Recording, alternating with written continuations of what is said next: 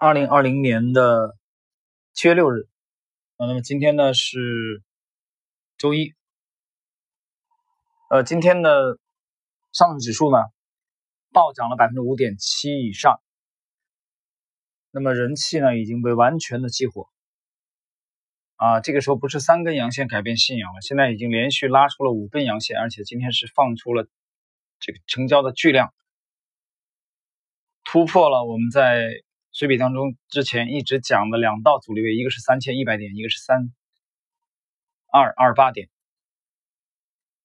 一口气的跳空，而且今天是跳空的巨量，在权重股的拉升之下，那么这个人气被激活，其实有一个很重要的原因啊，就在于当下的这个股指突破了从二零一五年的六月份啊的高点五千一百七十八点到。三二八八点，三二八八点呢是在二零一九年的四月份啊创出来的，四月份的那个高点，当时在一年以前的四月份啊，当时乐奇投资对我专访的时候，呃，那么江总提问，他说认呃是不是觉得大牛市来了？我跟他讲，当时原话大家可以去查那个乐奇投资的专访的这个公众号的文章啊，能查到的。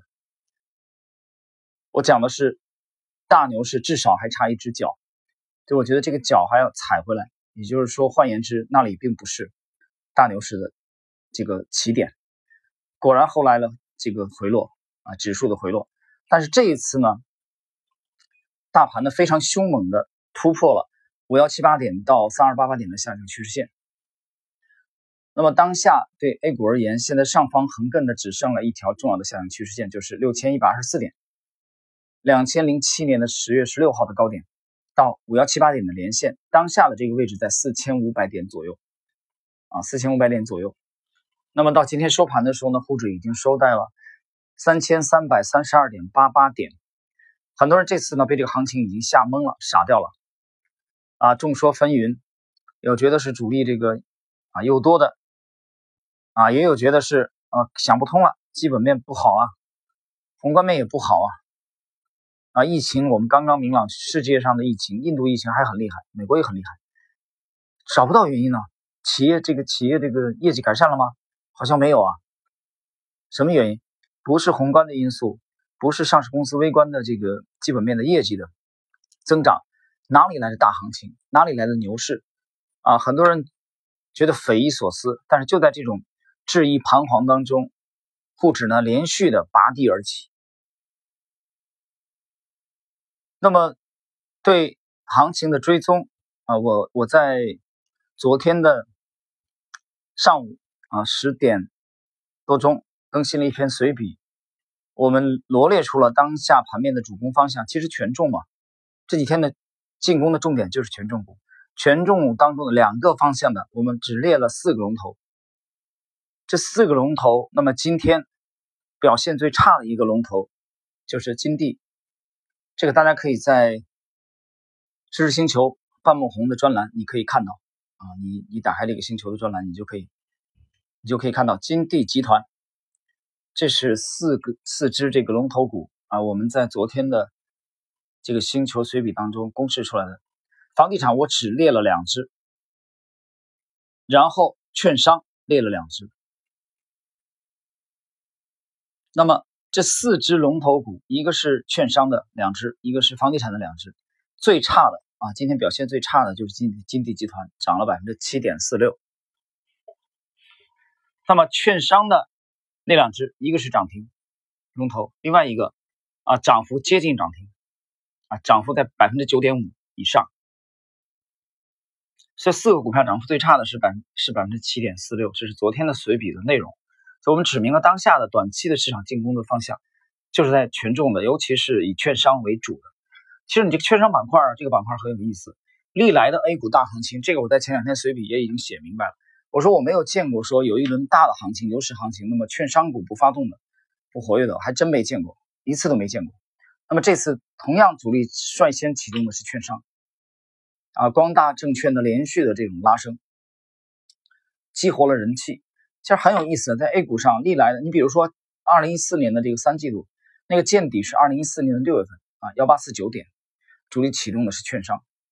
那么，二零零五年六月份那个见底九九八点，到零七年的啊这这两年半的牛市，这初期主力启动还是券商啊。那波行情当中，中信证券啊，包括吉林敖东啊，吉林敖东它是一个隐性的券商的概念啊，都上涨了超过十倍以上啊，两三年的两年多的跨度。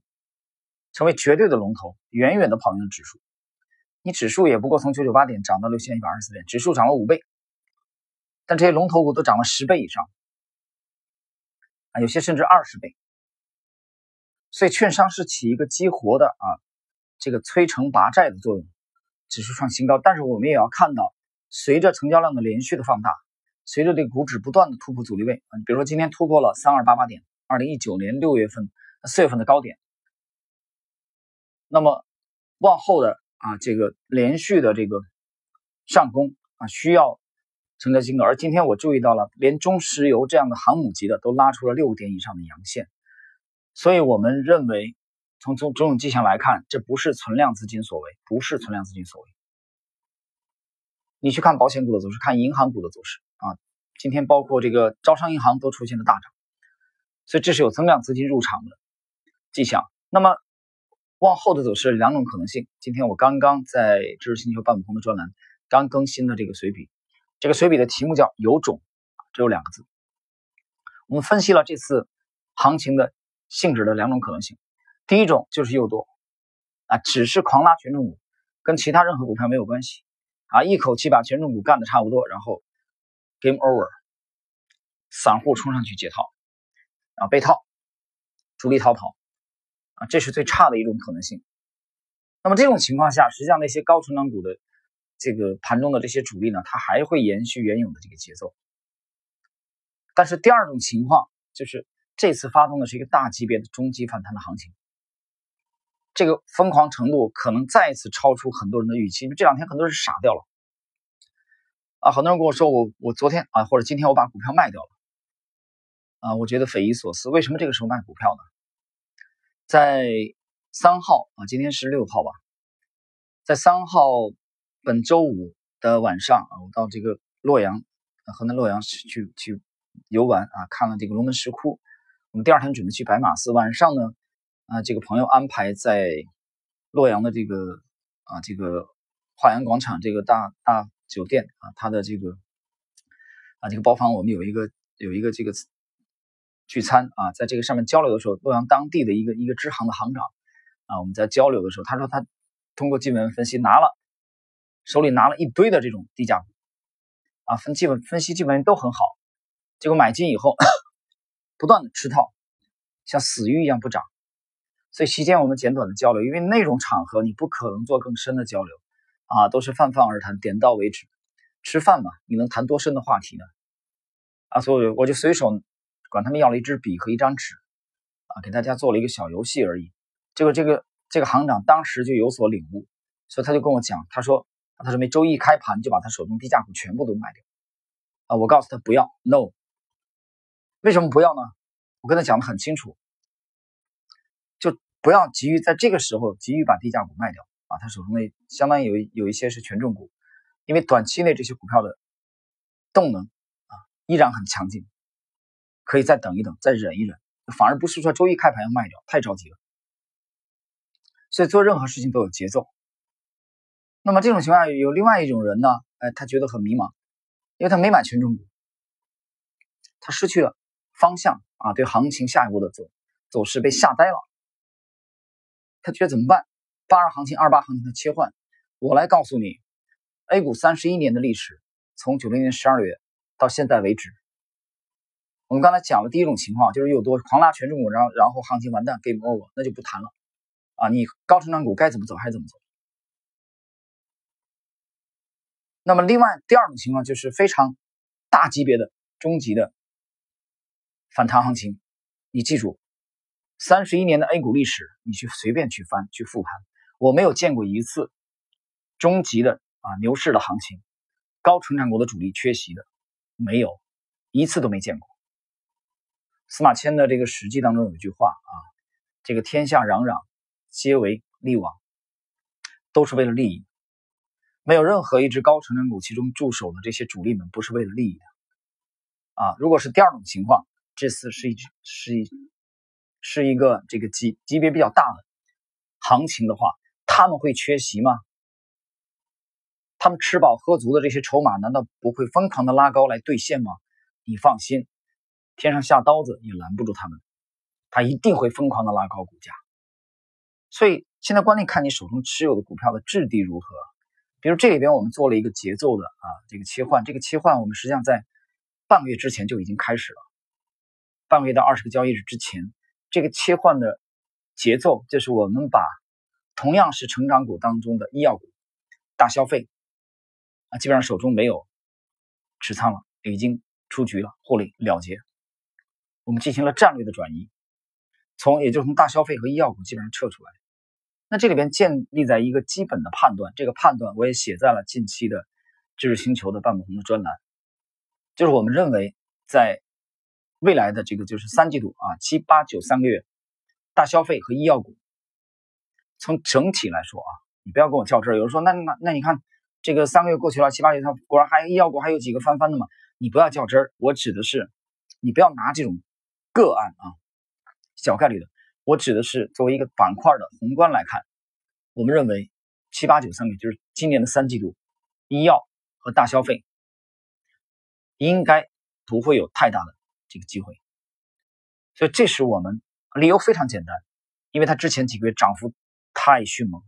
这个迅猛被我们的这个二月份的这二月底的随笔到三月初的随笔牢牢的提前的捕捉到，所以那那两三个月我们一直在重仓持有这些股票，现在他们该休息了，我们认为他们该休息了，至少阶段性的，所以市场的热点主攻方向发生了极大的变化，啊，所以觉得我觉得今天我们的节目啊，主要是跟大家拎清楚，到底是低价股啊，从行情发动到这次行情结束，牢牢的掌握。这个占据主流，跟其他任何股票没有关系吗？我对这种观点持保留意见。我们认为成长股、优质的成长股（括弧不包括医药和大消费）在三季度它的机会绝对不会亚于低价股。所以我今天刚更新的那篇星球随笔的时候就这么写的啊，我就在你拉升的必经之路上等着你。我不相信啊，他会这些成长股当中驻扎的这些主力。呕心沥血，这些主力吃饱喝足的这些主力，他们会不拉升手中的优质筹码来变现？我真的不相信。所以我说有种你就不要拉升啊！刚才这篇随笔最后我用了三个啊，用个三个排比句：有种你就只拉升低价股，有种你就只拉升权重股。最后一个有种，大家自己去看。啊，这个方向是非常清楚的。我们驻扎在哪些股票当中？好，那么后续沪指能否站稳三千两百八十八点？二零一九年四月份的这个高点，我们拭目以待。但是不管怎么样，行情才短短的几个交易日，已经把场内的人气彻底的激活了。我们看到这个开户数的信号，有些人疯了，有些人说这个时候害怕、恐惧啊。我们的判断是认为。就当下啊，距离这种行情的结束，现在来谈这个问题还太早了。你是被这些年的熊市给吓破了胆，因为每次不是吓破了胆吗？对吧？你三千点不入场，涨到五千点啊，你哭着喊着去融资入场，然后被牢牢的挂在了五千一百七十八点。其实你每轮都是这样做反调了。为什么做反调了？因为你不具备职业的思维。想具备职业的思维，你必须去借鉴职业的思路。就站在巨人的肩膀上。好了，那么其他具体内容呢？我们在这个知识星球半亩红专栏里面进行具体的这个交流。我们今天的内容就到这里。